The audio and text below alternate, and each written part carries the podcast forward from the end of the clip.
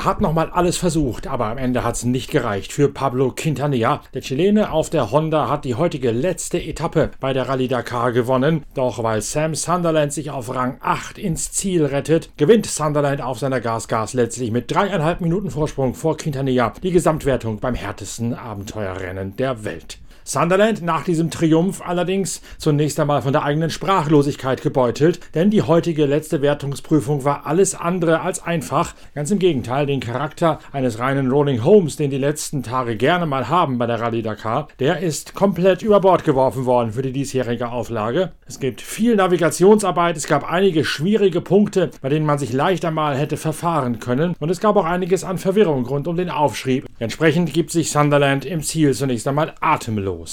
Yeah, yeah. These, well, I, I honestly can't be happier. I'm so grateful to all the team and all the work from everybody. And uh, well, honestly, this last stage was so difficult and so much stress. Um, a lot of navigation, a lot of tricky notes. Uh, a few times a bit confusing and not sure if I was going the right way. And well, honestly, my head can explode. But what what a feeling you know? All of these all of these moments along the way and uh, the harder times that you have it, it, just makes the feeling more great. You know the last 10 minutes i was not sure or not uh, if i won and uh, now they've told me and wow dream come true. Two two different colors as well. For even to listen to you say it honestly brings a little bit of emotion but yeah it's a lot of a lot of work all the all the year from from everybody you know my my friends my family my team and for honestly uh is is all worth it when when you take the victory you know? Yeah i had a pretty rough season in the world championship and um yeah of course it's uh it's nice to to repay all the all the work of every one of our team and and take this victory uh for so nice just to even listen myself to myself say it. I'm super grateful. Thank you. Die letzte Prüfung hätte noch sehr viel Stress bei der Navigation und schwierigen Aufschriebdetails nach sich gezogen und er sei richtig stolz und dankbar, sich jetzt dabei zuzuhören, wie er sage, dass er die Dakar gewonnen habe. Das sei ein absolut tolles Gefühl, durch nichts zu beschreiben. In der WM hätte er eine sehr harte Saison erlebt. Umso schöner sei es jetzt, dass die ganze harte Arbeit von ihm selbst, aber auch vom Team, von den Freunden, von der Familie, von allen, die trotz der Rückschläge in der WM zu ihm gehalten hätten, dass diese harte Arbeit jetzt in diesen Dakar-Sieg mündet findet. Was für ein Gefühl, sagt Sam Sunderland noch. Während der letzten zehn Minuten auf der Etappe hätte er nicht gewusst, ob er wirklich gewonnen hätte oder ob es am Ende doch nicht reichen sollte. Und erleichtert sei er erst gewesen, als man ihm im Ziel gesagt hätte, seitens des Teams, dass es gelangt hätte. Ihm sei unterwegs schier der Schädel geplatzt. So anspruchsvoll und so heikel sei die letzte Etappe gewesen und so nervenzerfetzend das Bangen um den Sieg. Quintanilla wird in der Gesamtwertung Zweiter vor Matthias Walkner ja, ist mega, mega cool, ähm, da das jetzt alles so aufgegangen ist, so funktioniert hat. Macht eine riesen, riesen Freude. Ähm, es waren echt mega zache zwei, drei Monate. Ähm, wir haben uns wirklich alle Teammechaniker, die, die Burschen bei KTM Arsch aufgerissen, ähm, haben bis ins Unendliche getestet und jeder einfach wirklich in, in diese eine Richtung gerudert und wenn dann wirklich sowas dabei rauskommt, dass wir eins und drei finnischen können, ja, ist nur schön und ich bin dankbar, dass ich das machen darf und dass ich jetzt gesund im Ziel bin und mich schon, wenn ich dann zurückkomme nach Österreich. Und auch Wagner kommt auf den letzten Kilometern nochmal ins Schwitzen, weil die Navigation einige Klippen aufgeworfen hat. Das weiß zum Beispiel Heinz Kinigartner, der mit dem KTM-Team in regem Austausch gestanden hat, der für uns jetzt zusammenfassen kann, was am letzten Tag alles noch hätte schiefgehen können und vielleicht sogar schiefgelaufen ist vor lauter kleinen Fallen, die auf dem Weg gestanden haben. Nicht zuletzt deswegen, weil am Ende Sam Sunderland abgeschleppt werden musste wegen eines Motorschadens aus der Prüfung raus nicht, aber auf der Verbindungsetappe ins Biwak hinein sehr wohl, weil er das Ziel der Etappe der gezeiteten Abschnitte aus eigener Kraft erreicht hat, bleibt der Sieg für Sunderland bestehen, aber der hing ganz offensichtlich auch am seidenen Faden, nicht zuletzt deswegen, weil die Etappe ja auch noch verkürzt worden ist. Und dann weiß Heinz Kinigartner auch von einem Sturz bereits auf der Verbindungsetappe in die Prüfung hinein zu berichten. Also, es war eine ganze Menge los an einem Tag, der eigentlich nur noch ein ruhiges Dahinrollen hätte darstellen sollen. Der Hirsi hat mir schon gesagt, dass es sehr schwer war heute dass, der, dass er wirklich Glück gehabt hat, dass der Benavides vor ihm starten hat müssen, weil er hat sehr gut navigiert. Und Benavides hat es aber auf der Verbindungsetappen zum Start hin am Asphalt ziemlich runtergehauen. Ähm, beim Motorrad ein bisschen äh, Kupplungshebel und so kaputt, haben sie müssen, aber haben sie, unser Team war beim Start dabei, da durfte man heute hinfahren, haben sie repariert. Also es war schon ein bisschen dramatisch äh, und eben, wenn der Sam das öffnen hätte müssen vor alleine, dann wäre er sicherlich noch mal nervöser gewesen und was da passieren halt leichter Fehler. So war es aber so, dass der Benavides vorausgezogen ist. Nein, sie haben ihn nicht eingeholt. Äh, siehst ja die Zeitunterschiede, also wären ja drei Minuten. Äh, und das, äh, die sind also nicht zusammengekommen. Aber haben schon alle nochmal alles probiert heute. Also kein Thema. Hat man ja, hat man gesehen, die haben schon richtig Gas gegeben. Äh, zu dem Motto schon, ich habe nur gehört, ja, dass der Walkner ihm reingeklebt hat, habe aber nicht mehr nachgefragt, wegen was es gewesen ist, ob es äh, Benzin ausgegangen ist oder Motor schon richtiger war, keine Ahnung. Äh, verkürzt, ja, das haben sie aber gestern schon gemeint, weil es durch diese Regengüsse, äh, Überschwemmungen äh, zum Teil nicht befahrbar sein sollte. Habe ich gestern vor dem Start noch gehört. Maike Wiedemann beendet den Tag auf der 40. Position und die Rallye auf Rang 48. Ähm, heute war ganz gut. Also ich habe richtig gutes Spiel gehabt, das Motorrad anfangs. Richtig gutes Speed gehabt. War heute mal ein bisschen andere Etappe, nicht so schnell, sondern eher ein bisschen technischer.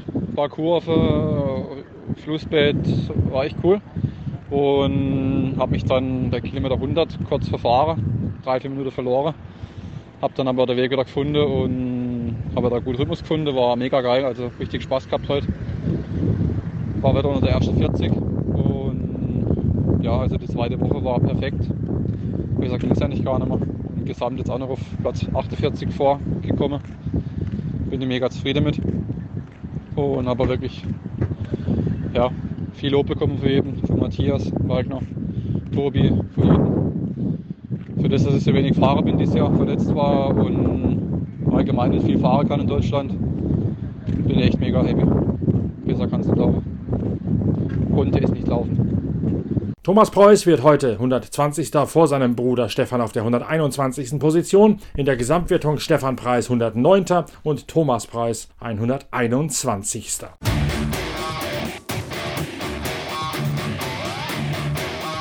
Bei den Autos brennt an der Spitze nichts mehr an. Nasser Al-Attiyah und Sebastian Loeb können keinerlei Verschiebungen mehr herbeiführen. Sie beide begnügen sich mit einer defensiven Fahrweise. Al-Attiyah gewinnt mit letztlich 27 Minuten vor Sebastian Loeb. Der letzte Tagessieg geht an Henk Latechan im Toyota Hilux von Hallspeed, also dem Teamkollegen von Nasser Al-Attiyah. Und auf Rang 3 Brian Bragwanath im besten der Hecktriebler im Century Boliden, nämlich dem Auto, das einen Chevrolet V8 Motor als Kraftquelle hat. Rachmanath profitiert davon, dass auf der heutigen Prüfung das Gelände eher dem entspricht, wie es in der südafrikanischen Offroad-Meisterschaft, also seinem Stammrevier, zu finden ist. Prompt zeigt Rachmanath, dass er auf solchem Gelände und, wenn das Terrain es dem Auto erlaubt, auch ganz vorne mit reinfahren kann. Rachmanath wird Dritter vor Sebastian Loeb. Khalid Al-Quassimir mit Dirk von Sitzewitz kommen mal wieder einstellig ins Ziel auf Platz 9, nämlich in der Gesamtwertung liegen die beiden nach einer harzigen Rallye auf Rang 42.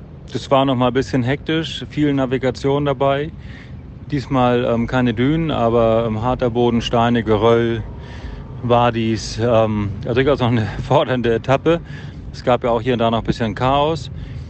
Wir, Scheich Khalid Al-Kazimi und ich mit unserem Peugeot 3008 Dakar sind gut durchgekommen, heute ohne Probleme, haben keine Fehler gemacht, Auto hat gehalten, ist gelaufen, keine Alarme diesmal. Also war eine, eine gute Etappe für uns und unser einziges einstelliges ähm, Tagesergebnis sind Neunter geworden, glaube ich, heute.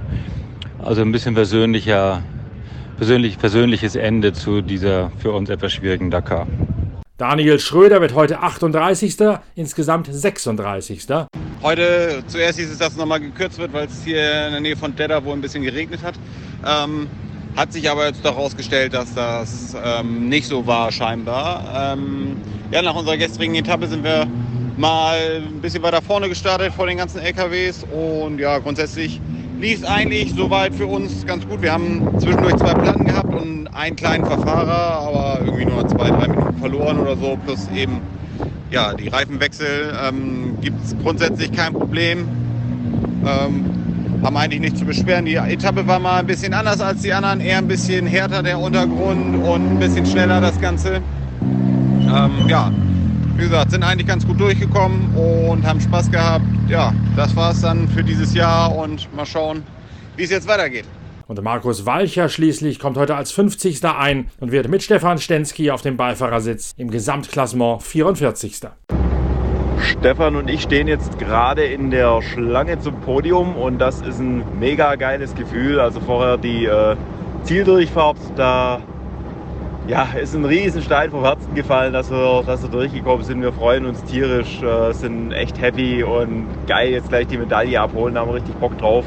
Tag heute war nochmal staubig, äh, nicht so einfach wie ich dachte. Ich dachte, wir jetzt ausrollen und genießen, aber wir haben nochmal ein bisschen arbeiten müssen heute. Ist ja auch in Ordnung. Jetzt sind wir hier, war geil und jetzt gleich über die Rampe wird, wird ein Highlight.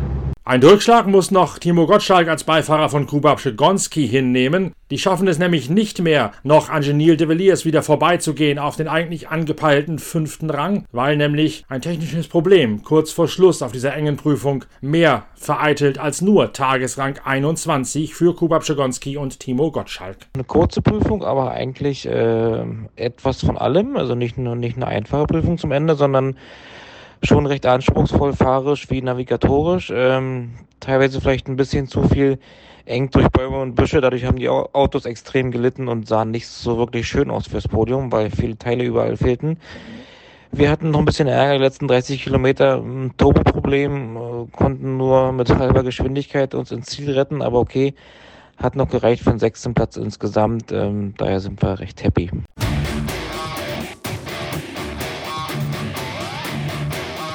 Bei den Side-by-Side-Prototypen gewinnen erneut Seth Quintero und Dennis Zenz. War nochmal eine knackige Wertungsprüfung heute, äh, zwar nur 160 Kilometer, äh, aber äh, durchschnittlich der Speed war recht schnell und auch die Navigation war nicht sehr einfach.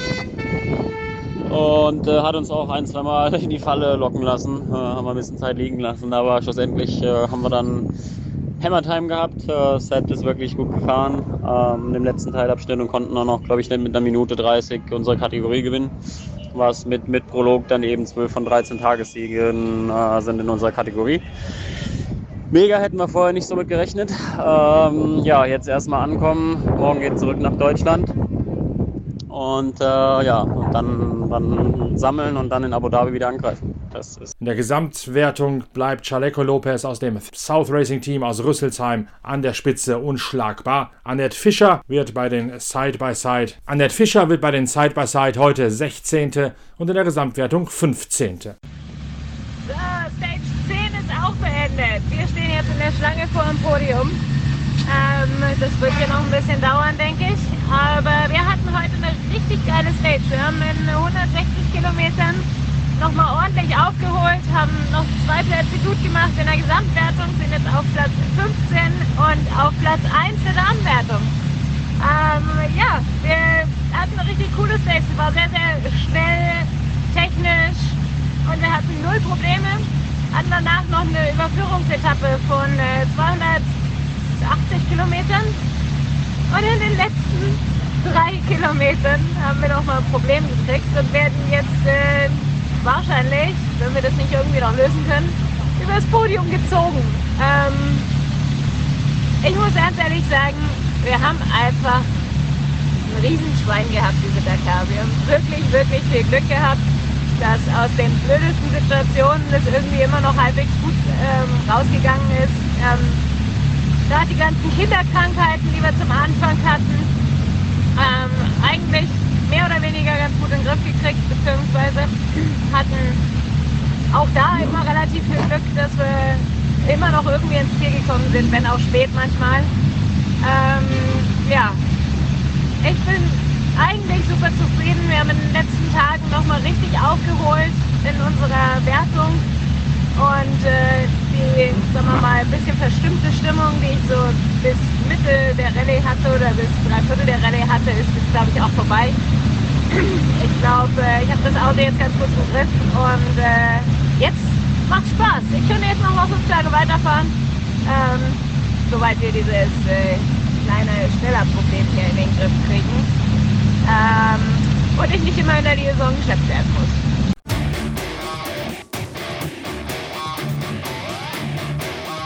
Das war's für ein weiteres Mal vom härtesten Abenteuerrennen, von der härtesten Rallye des Motorsports. Wir haben noch einen Podcast in petto für den morgigen Samstag, die große Wochenendausgabe, in der dann alle wichtigen deutschsprachigen und internationalen Teilnehmer noch einmal zu Wort kommen werden mit ihrer Analyse der vergangenen knapp 14 Tage Rallye-Action im Nahen Osten. Da gibt's dann noch ein bisschen mehr Einblicke, ein bisschen tiefschürfendere, teils sogar philosophische Gedanken über das, wie es gelaufen ist. Und dann geht die Marathon-Weltmeisterschaft, wie es Timo Gottschalk und Dennis Ja bereits gesagt haben. Weiter mit Lauf 2 der Desert Challenge in Abu Dhabi. Da sind wir natürlich auch wieder für euch da auf allen Kanälen und aus allen Rohren der Pitwalk Collection. Da werden wir aller Wahrscheinlichkeit nach sogar wieder Pitwalk TV bemühen können mit täglichen Zusammenfassungen von der Desert Challenge Lauf 2 der Weltmeisterschaft. Spätestens dann hören wir uns wieder, aber ich denke, ihr werdet auch morgen noch wieder einschalten für die nächste Episode von Pitcast, dem Podcast eurer Lieblingszeitschrift Pitwalk und auch in eben jener Zeitschrift Pitwalk in Heft 65 in im Februar wird die Rallye Dakar noch einmal ein tragendes Thema darstellen, mit vielen Analysen, sowohl aus der Motorrad- als auch aus der Autowertung. Die Vorbereitungen dazu laufen schon, also da könnt ihr euch schon mal auf der Internetseite pitwalk.de umtun und vielleicht das Heft sogar schon mal vorbestellen mit einer Mail an shop.pitwalk.de, denn da gibt es noch einmal die ultimative Analyse der Rallye Dakar 2022. Wir hören uns am Samstag nochmal und wir lesen im Februar voneinander. Bis dahin, tschüss, danke fürs Reinhören, euer Norbert Okenga.